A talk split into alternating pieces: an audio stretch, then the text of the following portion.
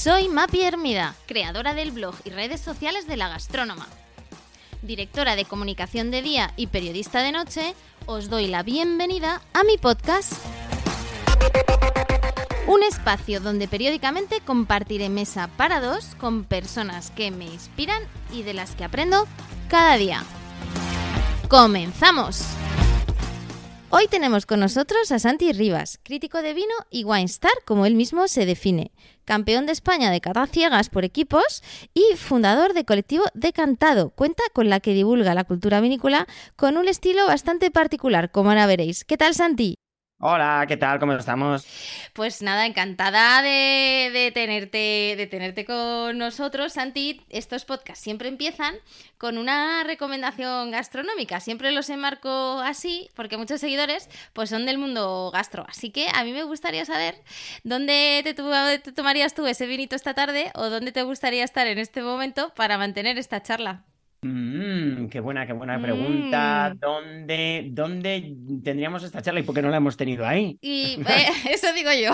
Pues porque hay que hacerlo digital. Eh, esto es el tema de las nuevas tecnologías, pero, pero bueno, si no, tú dime el sitio y quedamos la próxima vez. Venga, vale, venga, pues en la Fisna, en Lavapiés. Venga, pues nos vamos ahí a la Fisna Lavapiés. Me habían chivado, eh, porque como sabes, corro por las mañanas con una persona que, tienes buena relación, con Chefi. Me había chivado ah, que hay un restaurante en León que te encanta. Hostia, sí, sí, sí. Eh, bueno, bueno, eso es una locura. ¿Cuál es? Eh, bueno, y, tiene, vamos a decir, una sucursal en Madrid, en la calle Barquillo. ¿Cuál? Sí, sí. El sitio del que hablas en León se llama Marcela. Ah, es un es un, yo creo que para la mayoría de leoneses aún será un restaurante, bueno, es enorme, eh, pero dentro de lo que cabe normal. Pero eh, su carta de vinos es impresionante. Es absolutamente impresionante. Y en la calle Barquillo tienen una pequeña, eh, no sé cómo llamarlo, delegación que se llama Nimú. Anda, pues son los mismos. ¿Son los mismos? Anda, bueno, esto también tienen hoteles, si no me equivoco, ¿no? En, en, León, o sea, no solo tienen... Bueno, ya no. Ahora ya son de Barcelona.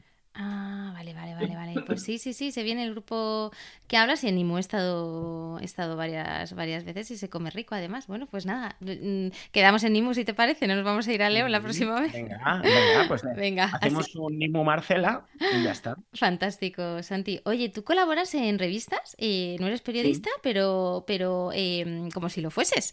De hecho, hablaremos también de eso en la revista Sobremesa, Beber eh, Magazine Hola y Esquire. Tú te dedicaste al mundo de la economía, cuéntanos eh, derecho, derecho y economía. Eh, bueno, eh, en tu última etapa, yo te hago más hablando de cisnes negros y de cosas así, ¿no?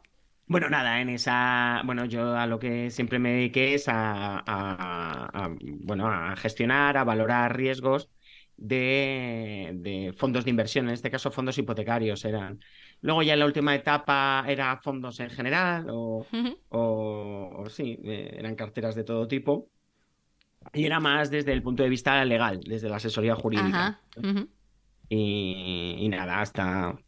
Hasta que tu jefe te dijo, deja todo, deja el vino, ¿no? Eso es, hasta, hasta, que ya se hartaron de mí y me dijeron, ya está bien, Santi, por Dios, que, que, le echas más horas a lo otro que a esto y nos parece bien, pero entonces o, tiras para una cosa o tiras para otra. Ese es el título precisamente de tu primer libro eh, sobre adicciones, white lovers, otras cuestiones delirantes que definen la nueva era del vino como espectáculo. Cuéntanos un poco, Santi, eh, en qué consiste el libro, eh, qué es lo que podemos encontrar. Bueno, el, libro tiene dos partes de una extensión bastante asimétrica, en el sentido de que una de las partes, que es la primera parte, vamos a decir, claro, es autobiográfica, es el primer capítulo, y apenas eh, son, no sé, 35 páginas de las 290 que es el libro. Entonces, esa, autobiográfica es un poco contar cómo eh, ha acabado absorbiendo el vino eh, mi vida, sobre todo a través de 13 referencias concretas en 13 situaciones definidas y, bueno, pues eso, con anécdota incluida, ¿no? Algo así era el título, como los, vinos que me destrozaron la vida, ¿no? Bueno, eh, sí, ¿no? Es que me jodieron. Sí, sí, es los 13 vinos que me jodieron la vida. Porque todo el libro gira alrededor del 13. Son 13 capítulos y cada capítulo tiene 13, no sé, epígrafes o, partes, ¿no? Eh, en ese sentido soy, tengo ese punto esotérico. Eh, y entonces los otros 12 capítulos de lo que hablan es de la sociología actual eh, dentro del mundo del vino, cómo se está comportando ante lo que yo denomino el vino como espectáculo o el vino dentro de la sociedad espectacular, que, que, bueno, no tiene, pues eso, eh, creo que es un fenómeno que no tiene ni cinco años, como mucho diez a lo mejor en algún país, y es, bueno, este cambio de paradigma, cómo le está sentando al sector desde el punto de vista del consumidor, desde el punto de vista del productor, del vendedor y del divulgador o, sí, o prensa. Podemos profundizar un poquito en eso. Una frase que, cogí en una presentación que estuve el otro día de, tu libro eh, tuya es eh, que el vino se ha convertido en ese nuevo que me pongo. Em, claro. ¿Qué está pasando? ¿Cuál es ese cambio de paradigma? Claro, mira, en, eh, hay veces, esto yo creo que va a ser la única parte que me pongo un, poco más intenso intelectual, ¿sabes? Pero, pero es que hay que citar, la, la, base de esto es un filósofo francés que se llama Guy Debord, cuya, cuya obra, eh, vamos a decir, eh, fundamental, es fundamental para, para lo que desarrolla ahí y fundamental para cualquier persona. Yo creo que cualquier persona que no se haya leído La Sociedad del Espectáculo, eh, mm, hombre, a lo mejor de una manera intuitiva mm, comprende de qué va la vida, pero dudo mucho. O sea, le va a ayudar mucho a, ver de qué va la vida, al menos en Occidente, ¿no? Oye, me lo voy a leer, que yo no me lo he leído. La Sociedad del Espectáculo. Anotado. Y, este hombre, pues en el 67, tiene claro que las ideologías, eh, venimos de una Europa de posguerra y en la que está un poco obsesionada con los totalitarismos, ¿no? Que han mediatizado el siglo XX, eh, pues la Segunda Guerra Mundial sobre todo, con el fascismo, el nazismo, el comunismo. Bueno, este, hay dictaduras en muchos países, entonces pues tenemos ejemplos de distopías, ¿no? En la literatura, las distopías eh, de qué iban, ¿no? De qué iba Un Mundo Feliz, de qué iba Rebelión en la Granja, de qué iba, pues, 1984, ¿no? Que un Estado, ¿vale? Iba a controlar tu vida, pero era un Estado, em, este hombre lo que dice es que no va a ser un Estado. Un Estado no deja de ser el reflejo de una ideología, ¿vale? Él lo que dice es que eh, esta distopía va a venir por el consumo. O sea, las ideologías están muertas, ¿sabes? Lo que pasa es que ellas aún no se han enterado en ese momento, en el 67, y la gente va a manifestar su ideología a través del consumo, el mundo como supermercado. ¿vale? Hasta las relaciones humanas se van a volver objetos de consumo. Eh, entonces, eh, eso él lo llama la sociedad del espectáculo. Es eh, realmente pesimista su punto de vista en el, en el sentido de que él, cree ¿no? que estamos en, en, un mundo totalmente vacío de contenido ya que el consumo solo, o el espectáculo solo conduce a sí mismo. Él hace la, analogía de que somos eh, gente que duerme, ¿vale? Y el espectáculo vela nuestro sueño, ¿vale? Y que no hay manera de escapar a eso. O sea, todas las puertas que, encuentres a la sociedad del espectáculo son falsas.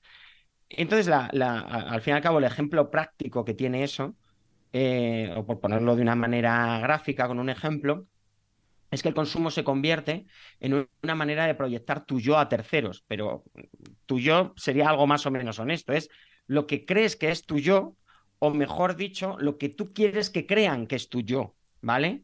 Eh, él hace una frase que es, eh, que es muy famosa, que es que parecer es ser, pero en su acepción negativa es donde se vuelve demoledora, cuando dice, y no eres en la medida en la que no pareces, ¿vale?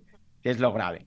Entonces, eh, esto en el, en el, mundo de la moda, pues eh, eh, lleva años, pues hay diseñadores de, vanguardia que lo lleva un cierto, un cierto tipo de gente que quiere darte a entender cosas, pues no es lo mismo vestir de Alexander McQueen o de Martín Mariela que de Loewe o Louis Vuitton, no es lo mismo, ¿vale? Y son públicos diferentes, pero el estatus es el mismo, ¿vale?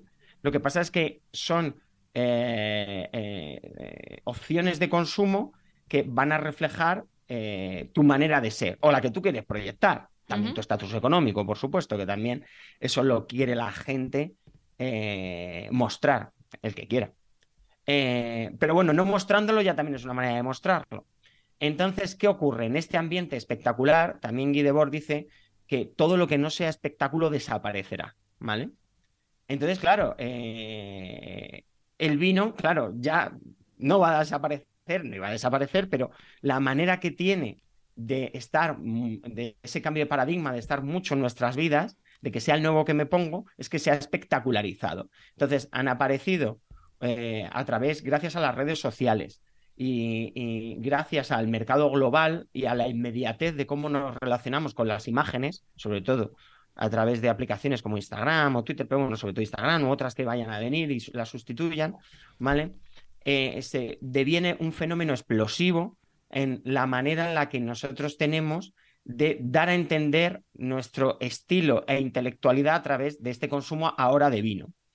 ¿Qué ha ocurrido? Pues que ahora ya no es suficiente que un vino sea caro, ¿vale? Puede que tú traigas a mi casa un vino caro y hagas el ridículo, porque no, es objetivo del culto. De hecho, eh, vamos, a definir, vamos a decir que hay dos tipos de consumidor, ¿no? Por ser muy simplistas. Un consumidor iniciado y un consumidor civil, ¿no? Bueno, pues el consumidor iniciado se ríe. No, es que le dé igual, no es que eh, eh, le provoque indiferencia, no, no, no. Se ríe de lo que consume el civil. Se ríe. O sea, hay eh, referencias que causan hilaridad, que causan, son objeto de mofa. ¿Sabes?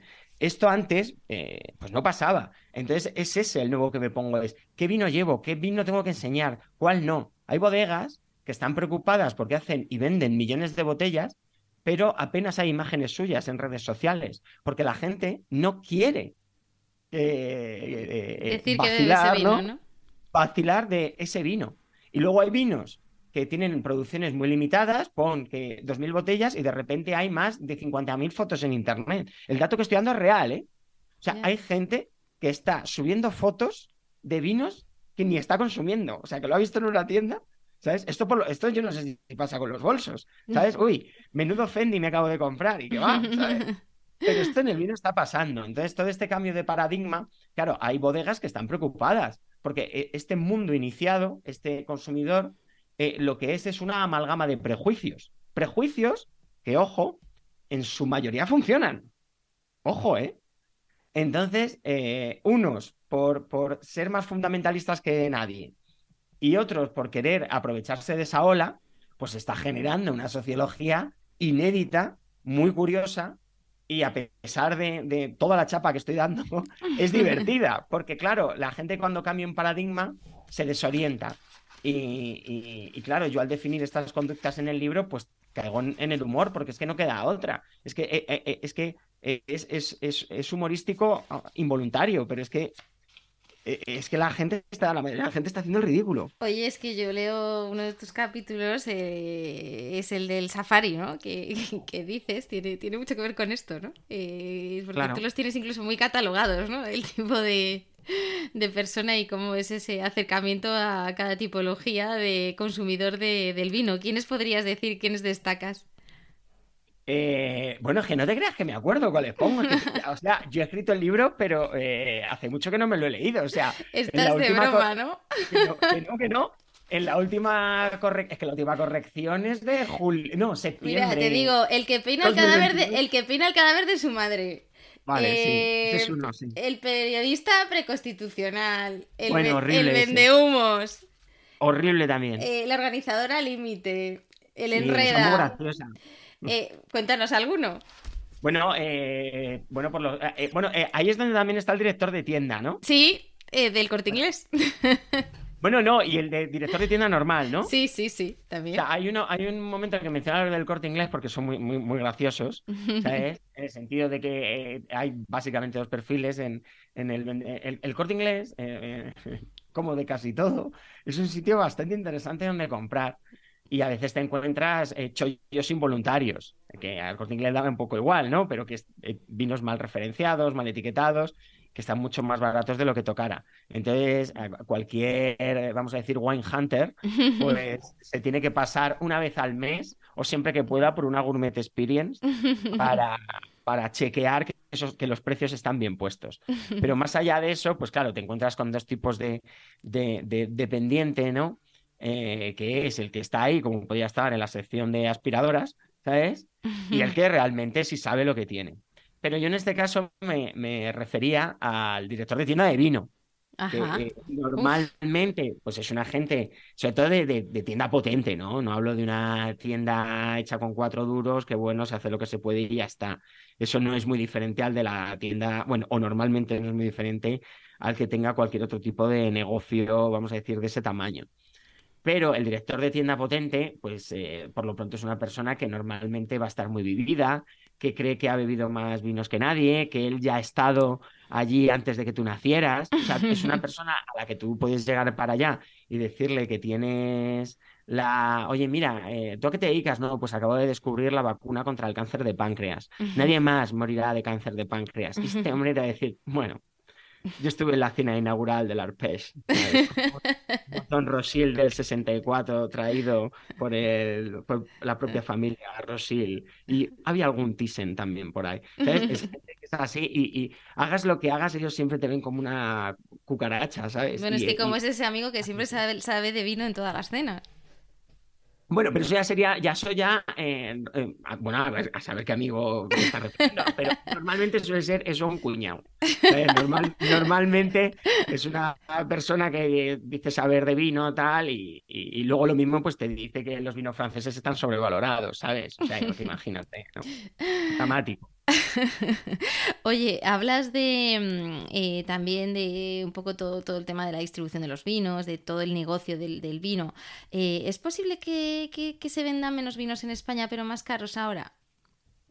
Bueno, eso es, pero en España y esa va a ser la tendencia mundial, salvo que haya algún país muy loco que, que tenga el arco argumental cambiado, Ca- cambiado vamos a decir en, en- en, ¿cómo se diría? Eh, decalado, ¿no? Pero todo acabará así. O sea, el, alcohol no es bueno para la salud, es- esto es un hecho, ¿no? Entonces, eh, la gente cada vez es más consciente de eso y cada vez limita más su consumo de alcohol. Esto, esto, este, este contexto no tiene por qué ser malo para el vino, porque la gente va a seguir bebiendo alcohol de una manera eh, más racional y eligiendo mejor, pero va a seguir bebiendo alcohol. Es- ya ahí el que se tiene que preocupar es el mundo del destilado, sobre todo el del destilado eh, con, con menos pretensiones o más, más de batalleo, y también el, el- el- el vino que no tenga un, un- un- un estándar de calidad alto. Porque ya que tienes, ya que vas a beber, pero vas a beber menos, pues, pues ya hay la suficiente gente, ¿no? Eh, que prefiere pagar más, ya que tampoco bebe tanto. Es que esto de, es que un, un vino para consumir todos los días, bueno, pues estás loco. O sea, que te vas a beber una botella de vino todos los días, una botella de vino. Que no creo que eso sea el futuro del, del vino, ¿sabes? Ujú. de este sector. O sea, no, tío, o sea, bébete una botella, no sé, tampoco te voy a decir yo cuando te la bebas, pero no sé, una cada tres días, una cada cuatro días, o en fin de semana, o lo que sea. Entonces, eh, ahí la gente pues selecciona más, se informa más, porque también la información está más cerca. Ya no tienes que estar suscrito a una revista especializada, con meterte en una red social y- y- e identificar los perfiles prescriptores que a ti te interesan. ¿Vale? Porque además es muy fácil. Los que tienen- Voy a ver si este me hace gracia. Y lo que, y lo que pruebo que él prueba me mola. Que no, cambio, que no, cambio. No, no hay, no hay nunca pérdida ahí, ¿no? Entonces, eh, eh, se- cada vez ese consumo pues es, eh, es más consciente. No, no sé si hay utilizado la palabra iniciado, pero sí consciente. Entonces, si me voy a gastar 20 euros o 15 euros en un vino, pues hombre, que sea al menos como los que yo estoy percibiendo que beben los iniciados. Entonces, ese consumo mimético es el que está generando ese, esa parte también del cambio de paradigma y está generando que, por ejemplo, un, un- un buen laboratorio sociológico de lo que digo es Jerez.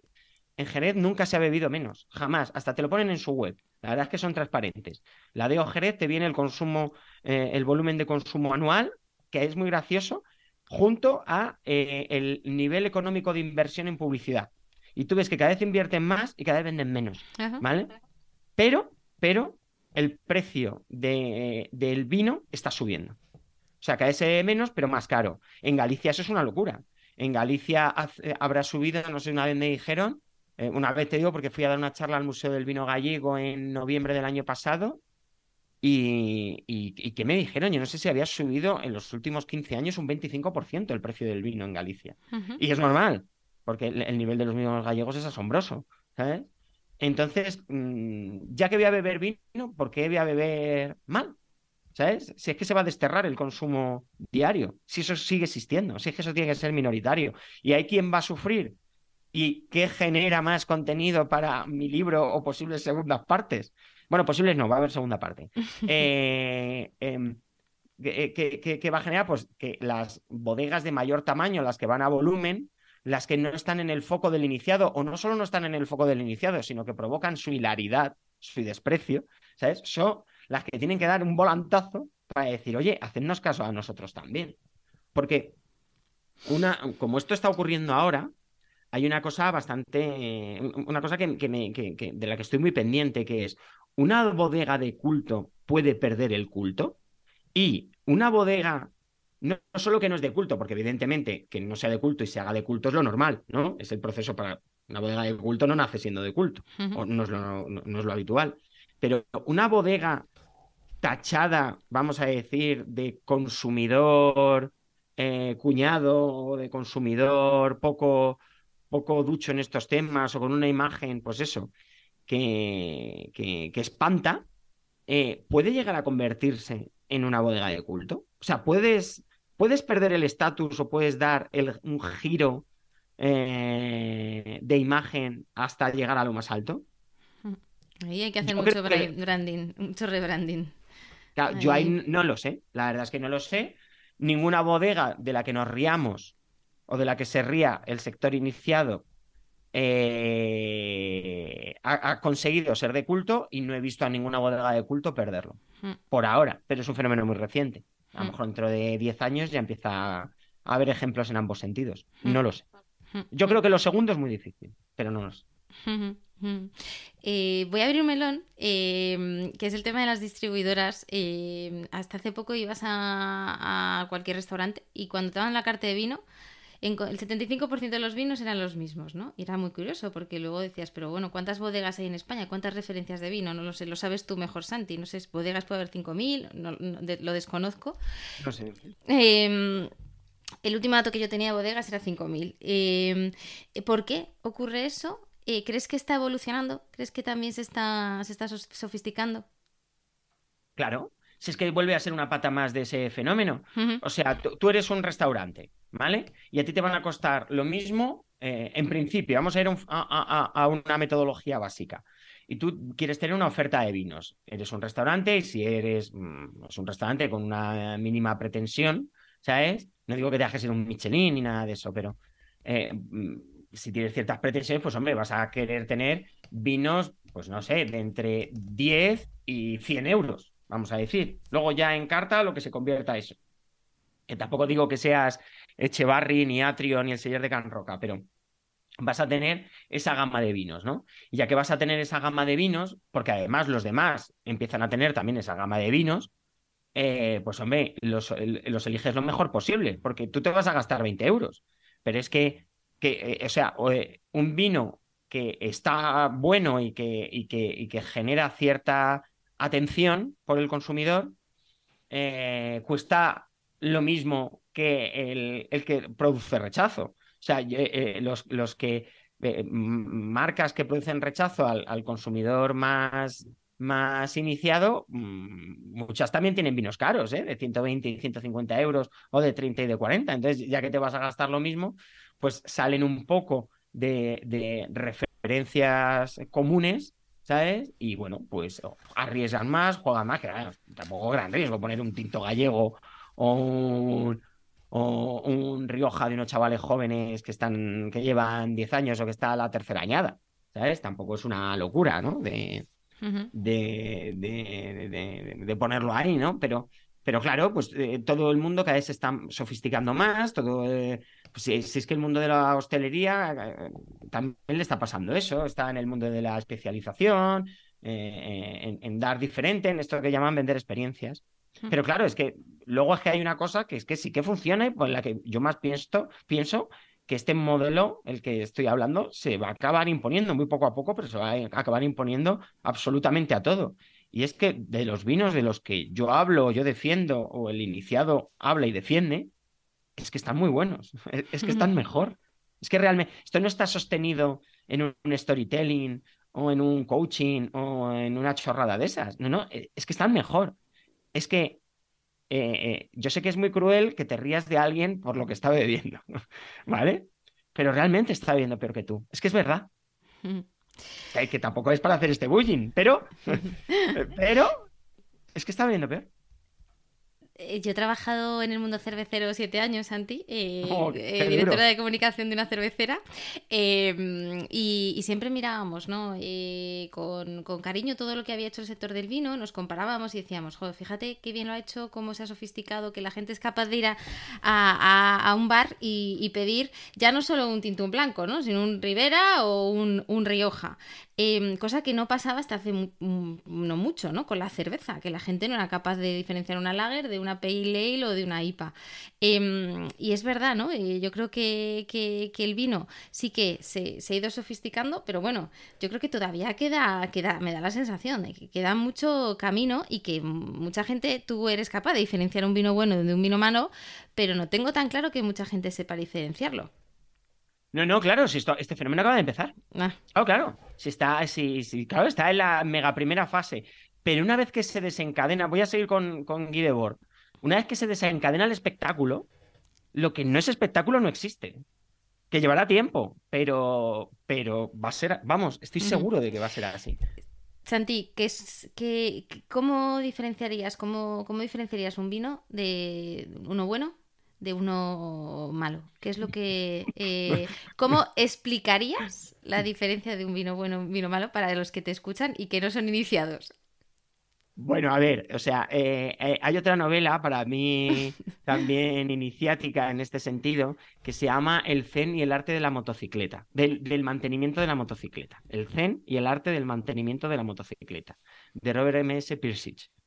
este señor es una novela de culto eh, yo creo que es de los años 70, no sé si 60 o 70, bueno, está Google para eso, que lo miren. Y entonces es un señor que coge a su hijo eh, en una BMW, en una moto BMW, y se recorre Estados Unidos de punta a punta. ¿Vale? Y mientras está haciendo ese viaje, que al principio tú crees que es una excursión, pero luego es más bien que ha secuestrado a su hijo y él es un esquizofrénico que se está volviendo loco, ah. ¿sabes? Aunque sí son padre e hijo de verdad. Eh, bueno, es, es, una novela impresionante que te pone los pelos de punta. Eh, una de las cuestiones que aborda, una de las muchas cuestiones que aborda es el concepto de la calidad. Este hombre eh, eh, se llama el Zen y el arte del mantenimiento de la motocicleta, porque este hombre dice que la mayor parte de las cosas que nos afectan es porque el contexto es negativo. Entonces él defiende el, zen en el sentido de, concentrarte a hacer una cosa y que son las cosas que te pueden perturbar a la hora de ejecutar una acción como puede ser pues tener calor, estar aburrido, tener frío, tener prisa, eh, que te duela la cabeza, todo eso afecta a las cosas que haces y las cosas que haces, ¿vale? Eh, afectan al resultado de tu acción y por lo tanto a la manera que tú tienes de relacionarte con los demás. Es fuerte el tema, ¿no? Que él, que analiza, ¿vale? Entonces, eh, él quiere llevar al máximo punto de calidad todas sus acciones, un poco aislándose del entorno, porque es la única manera, ¿no? Entonces, en, ese punto dice, bueno, ya que me aíslo del entorno, ¿qué es calidad? ¿Qué es la calidad? Entonces él acaba eh, tirando, vamos a decir, la toalla y viendo que la calidad no es definible, es percibible, pero no se puede definir, solo se puede percibir.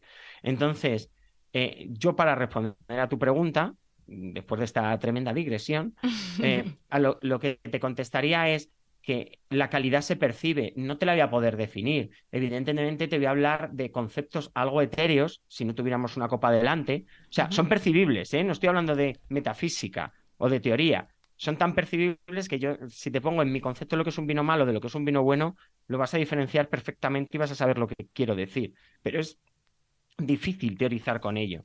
Entonces, ¿qué, qué buscamos? Pues vinos, al fin y al cabo, muy fáciles de beber, pero también muy complejos.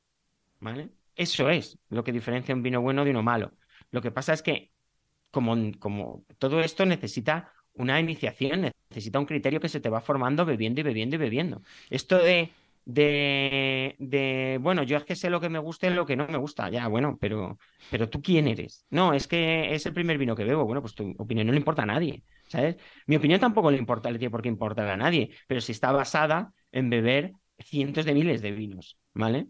Entonces, hombre, algún criterio me ha formado que a lo mejor es, tengo mal gusto y no funciona. Y solo llegará a la gente que tiene mal gusto, porque se puede saber mucho. Yo, yo conozco, y esto lo abordo también en el libro, eh, a, periodistas que, que, tienen un conocimiento que yo me moriré, ya tan solo porque lo han vivido, ¿no? Porque llevan desde los 80 en la profesión, que tienen un conocimiento del sector y de la manera en la que se relacionan los diferentes actores de la profesión, que yo no tendré ni, en tres vidas. Pero tienen mal gusto.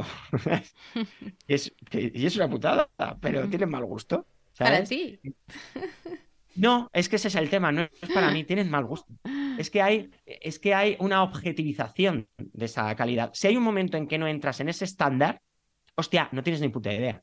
Y hay que dejarte, si no pasa nada. O sea, esto es, esto es una discusión como, como ahora por fin el vino ha entrado en el espectáculo, esto es una discusión como la música, ¿sabes?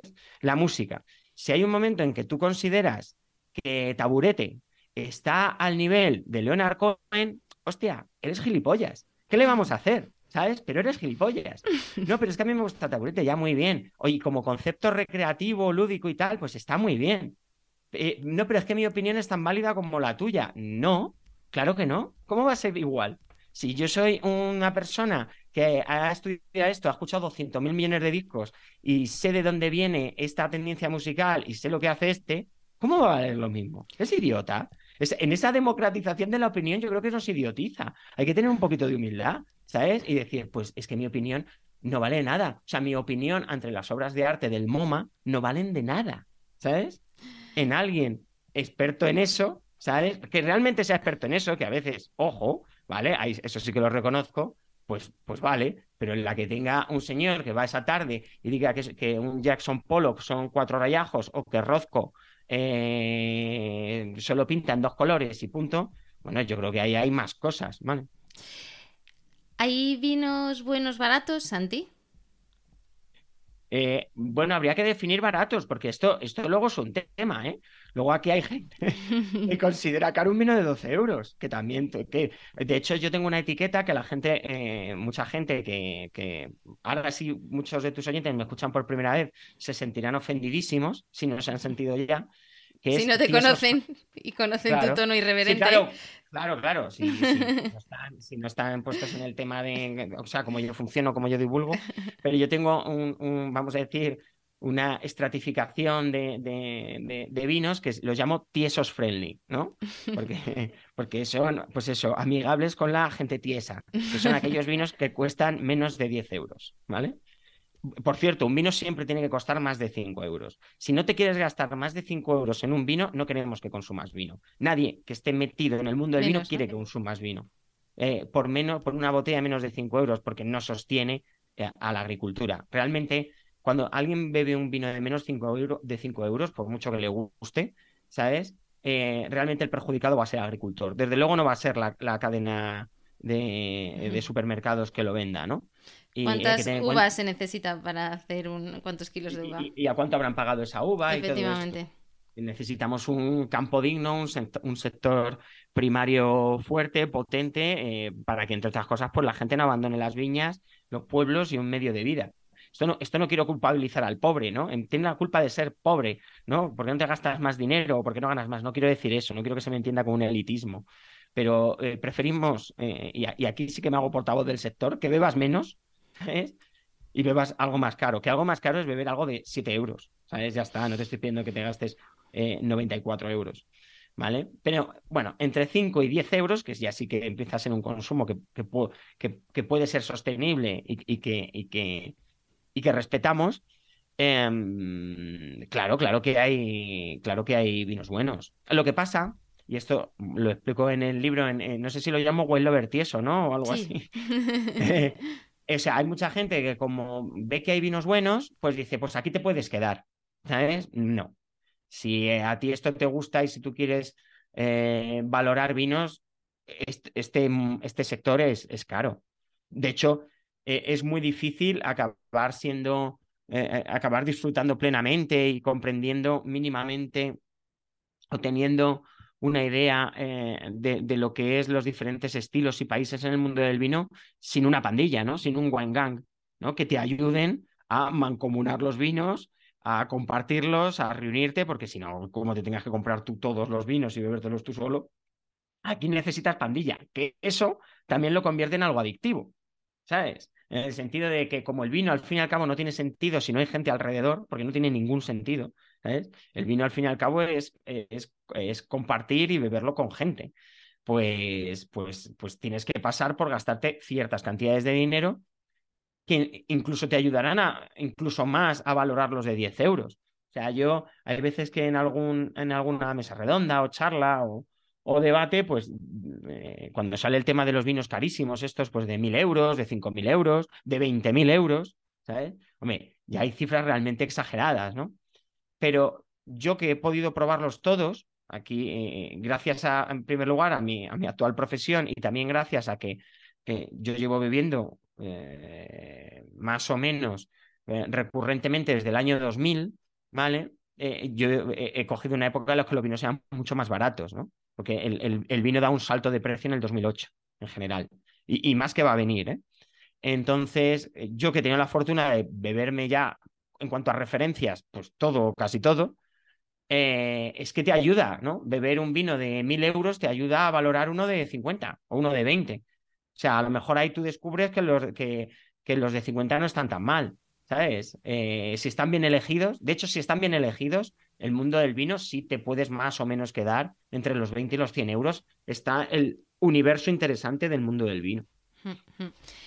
Vamos con, mitos del vino, que, son un montón. ¿Cuál es el que destacarías? Eh, en primer lugar, eh, Santi, el que más te resuena. Eh, ¿El, de los mitos es el de las frases o cuáles son? ¿Cuál es el de los.? Yo no sé de vino, pero es el que me gusta y el que no me gusta. esos, son, esos son mitos, sí. Esos son mitos, sí, por ejemplo. Vale, eso es horrible. Sí, sí, yo, ahí, yo ahí, fíjate, eh, eh, siempre pongo de ejemplo esa frase de, de, cómo la divulgación vínica, que cuando hablo de divulgación, que no se me enfade solo el periodismo, ¿sabes? Que en esto también están involucrados las bodegas, los restaurantes y, y las tiendas de vino y cualquier persona que, que toque un vino, ¿no? En cómo ha tenido que destruir el ego del consumidor. ¿Sabes qué, ha tenido que pasar en los 80 y 90 en este país? Para que un español que sabe de todo, que un español se caracteriza por saber de medicina, de geopolítica, de terrorismo, de guerras, eh, de fútbol, de lo que sea, pues eh, eh, un español te diga, te reconozca, yo de esto no sé pero sé el que me gusta y el que no me gusta. O sea, me parece tremenda esa frase. algunos otros de irse de vinos es caro, eh, tienes los, profesionales escupen, ¿tú escupes cuando bebes vino, Santi? No, no, la verdad, la verdad es que no, y, hombre, muchos escupen, pero no te diría que esté tan, tan generalizado. Hombre, cuando los, los consumos, o sea, cuando te meten en, una, en, un, en un concurso de estos de vinos de, puntuar vinos de estos como el concurso este de Bruselas o el salón este Bacus y tal, que a lo mejor te metes en una sesión de en una mañana a catar 50 vinos, ahí sí la mayoría escupe. Oye, ¿y lo de, ¿y lo de que no se puede echar hielo al vino? Pues no, salvo en circunstancias muy, muy concretas que pongo en el libro, pues no. Otra cosa es, ¿tú le quieres echar hielo al vino? Pues échaselo. Lo que no podemos vender hay un tipo de, periodismo gastronómico que infantiliza un montón los contenidos. Sé que ha habido modelos de éxito que se han basado en eso, en, divulgar la gastronomía no de una manera fácil o inteligible o divertida o amena. Han optado por lo infantil, ¿sabes? Entonces, eh, hay veces que, que, dicen, pues, eh, esto, eh, échate un hielo al vino, que es tendencia. ¿Tendencia para quién? ¿Cómo que, qué tendencia es esa? O sea, no es una tendencia que esté dentro del consumo del vino. Ahora, que un sitio hotel va diga eso, pues vale, ¿sabes? Pues que lo ponga, ¿sabes? Pero eso no es tendencia en ningún lado. Yo lo que no quiero es que la gente se confunda. Yo bebo mucho tinto de verano ahora en verano, claro. Pero hombre, eso no, eso precisamente no es beber vino. ¿Que contiene vino? Contiene vino, pero eso no es beber vino. ¿Echarle hielo a un vino? Pues hombre, pues estás denaturalizando la bebida que, que, quieres beber. Convirtiendo en una cosa que en ese momento a ti te agrada más, enhorabuena. Si por mí fenomenal. pero eso no es beber vino. Entonces, no, eso no es ser wild lover. Ahora, que cada uno haga lo que quiera. ¿Y el tinte de verano cómo lo ves? Que yo me consumo. Eh, si, si yo tengo hasta una receta de sangría pija que es tremenda, vamos, está buenísima y tal, pero no estoy consumiendo vino, estoy haciendo otra cosa. Oye, tengo, tengo más mitos, Santi. Eh, ¿Las mujeres bebemos vinos más ligeros? Otra, otra estupidez increíble, pero ahí sí que eh, es, eh, pues eso, el, el, cliché sociológico e inmediato intuitivo, ¿no? Que es como, como las mujeres son mujeres, pues le gustarán los vinos más delicados, rosados, blanquitos, fresquitos, un poco, ¿no? Vinos así como más idiotas. Eh, no, no es así, ¿sabes? De hecho, eh, yo que hago, mm, no sé, eh, por lo menos una cata o dos a la semana hago. Y en mis catas lo que más vienen son mujeres, porque lo que ocurre es que solo las mujeres se apuntan a cosas. Yo realmente no sé dónde están los hombres. No sé si están en el bar jugando a la consola o, a un hombre nadie le va a enseñar nada, no lo sé, pero no sé. O sea, yo ya tengo cachondeo en ciertas catas mías de que si aparece un hombre es que es el novio de alguno. pero no vienen hombres a mis catas. Y, y, desde luego, mira, ayer hice una que eran diferentes eh, eh, catas verticales. Catas verticales es mismo vino, diferentes añadas, ¿vale? Y eran todo de tintos. Eh, eran 15 personas, de las cuales 13 eran mujeres. ¿sabes? Y se bebían los tintazos como tal.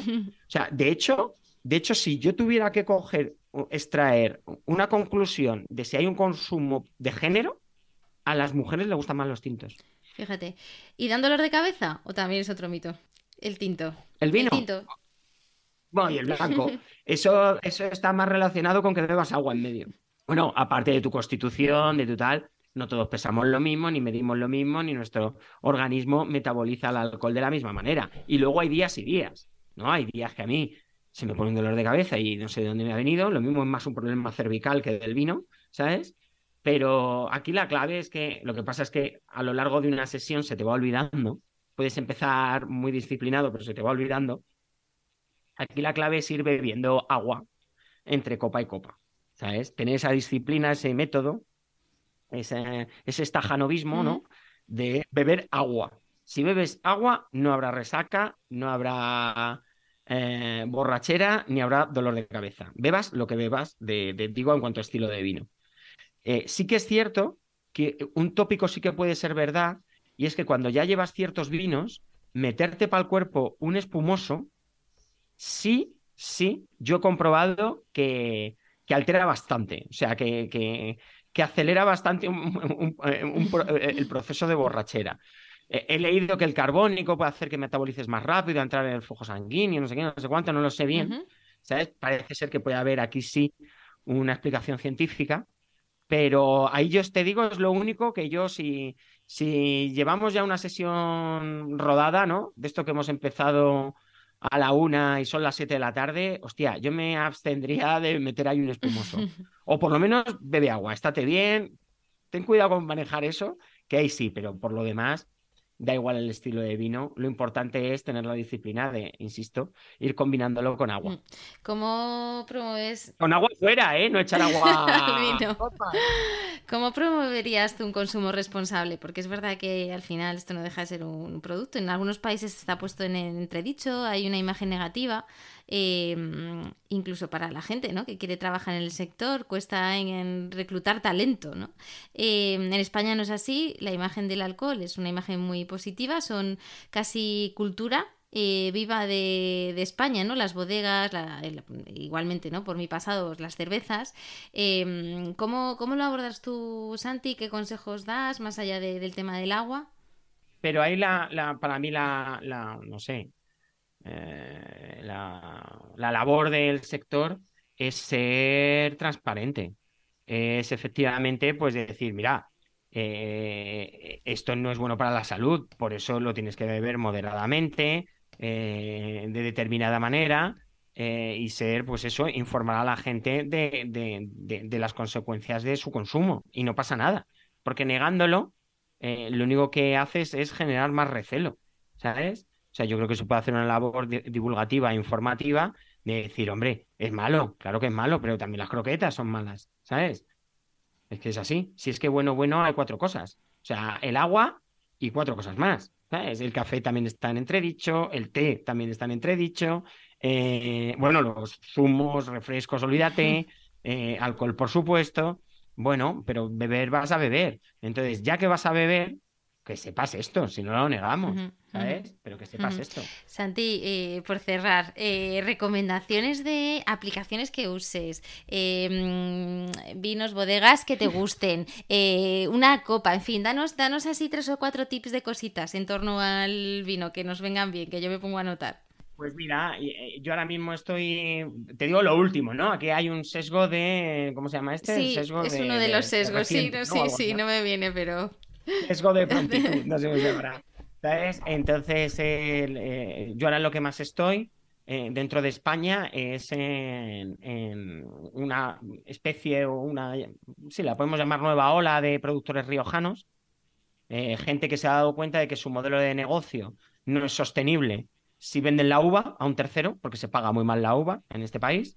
Entonces, como tienen muy poco viñedo, pero muy bueno, pues dicen, vamos a hacer nosotros el vino. Y en vez de vender a, mm, un euro o 30 céntimos el kilo de uva, pues voy a hacer un vino de 25 euros la botella. Que si es bueno, yo sé que ese consumidor iniciado me va a comprar. ¿Vale? Porque hay que decir una cosa, el consumidor iniciado está sosteniendo su propia industria. La suya, ¿eh? No la del vino, la suya, la de los vinos que a ellos le interesan. ¿Vale? Entonces, pues en, esa, en esa nueva ola hay, están apareciendo unos vinos eh, tremendos, como una bodega que se llama Abeica, Rioja, cuarta, cuarta generación, pero por lo que te estoy diciendo, ahora estos cuatro hermanos dicen, bueno, si tenemos buena viña, vamos a hacer buen vino, ¿sabes? ¿Por qué tenemos que venderlo a un tercero o hacer otra cosa? Vamos a hacerlo nosotros, ¿vale? Y vamos a poner en valor nuestro viñedo. Pues Abeica es un caso, eh, José Gil, otro chico de, bueno, y su, y su mujer, Vicky, eh, están haciendo también un proyecto eh, emocionante en, bueno, no sé si me, yo creo que es San Vicente de la Sonsierra, sí, sí, es San Vicente de la, Sonsierra, un proyecto por ahora muy pequeño, no creo que hagan más de 5.000 botellas, pero bueno, cada año serán más y cada año irá creciendo más ese proyecto y son eh, unos vinos impresionantes. Una chica hongkonesa que se ha instalado también en Rioja, que se llama Jade Cross, con una biografía que es para ponerlo en Google, ¿vale? Es Jade, ¿no? Como Jade. mola. Gross. G-R-O-S-S, tiene unos vinazos impresionantes, ¿vale? Y nada, lleva tres vendimias la, chica. Y ojo, y ya ha crecido el precio un 50% su vino. Vuelvo a hablar de que el consumidor iniciado sostiene su industria, ¿vale? Y está agotado. O sea, de hecho, solo se vende por cupos. O sea, va a ser un vino que no vas a ver en ninguna tienda, ¿vale? Ya ese vino está en las manos de los que lo quieren que son restaurantes y gente como yo, ¿vale? Y pues ese también, alguien que ya lleva más tiempo, como, como Carlos Mazo, vinos en voz baja, que se llama, que tiene un vino que se llama Costumbres y tal, pero toda esa Rioja me parece apasionante. Y luego otro fenómeno, vamos a decir, negativo que puede tener el consumo iniciado, que yo llamo gentrificación de vinos, es que ahora están muy de moda las Pinot Noir de Alemania, de, en concreto Baden, ¿Por qué? Porque eh, son muy buenas Pinot Noir y son pagables. Porque las buenas o las más prestigiosas Pinot Noir de Borgoña, que es su tierra, vamos a decir, canónica, eh, se han puesto imposibles. O sea, eh, se han puesto imposibles. Mm. Porque hay también mucha gente con mucho dinero en el mundo. Entonces, pues, y no hay, hay menos vino que gente dispuesta a pagarlo.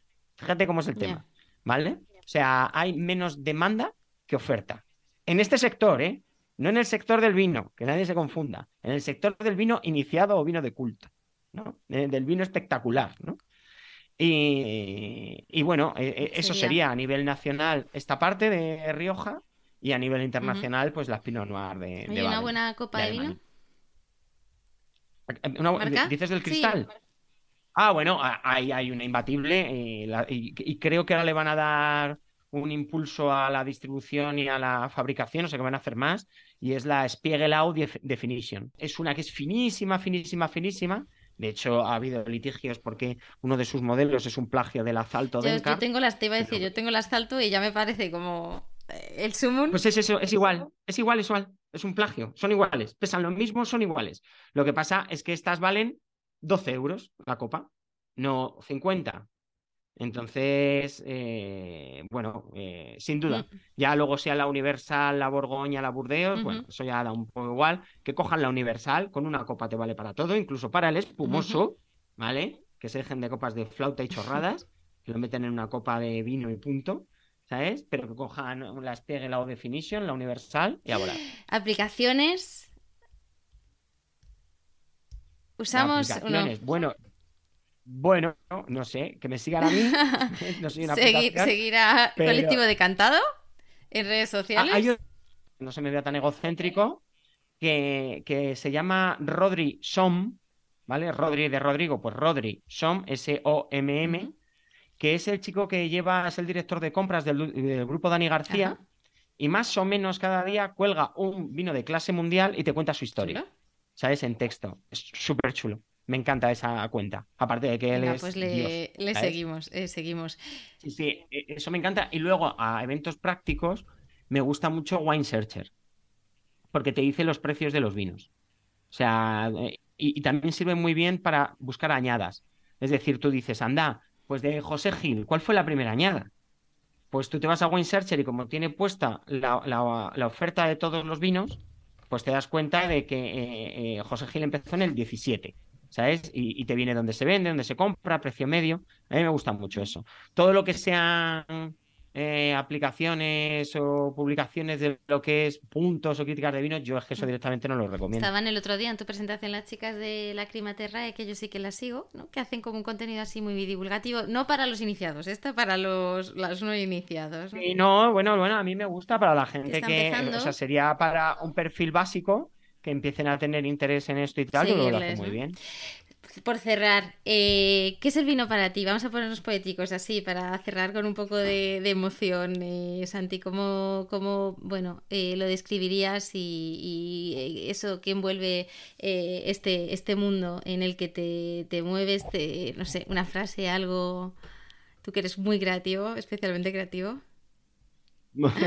No, a ver, eh, eh, eh, lo pongo en el libro, o sea, para mí el, el- vino ha absorbido toda mi vida, con lo cual para mí es una obsesión. Volvien- volviendo al, al, al zen y el arte de- del mantenimiento de la motocicleta, el desarrollo, y luego otro concepto al hilo de la calidad que se llama arete.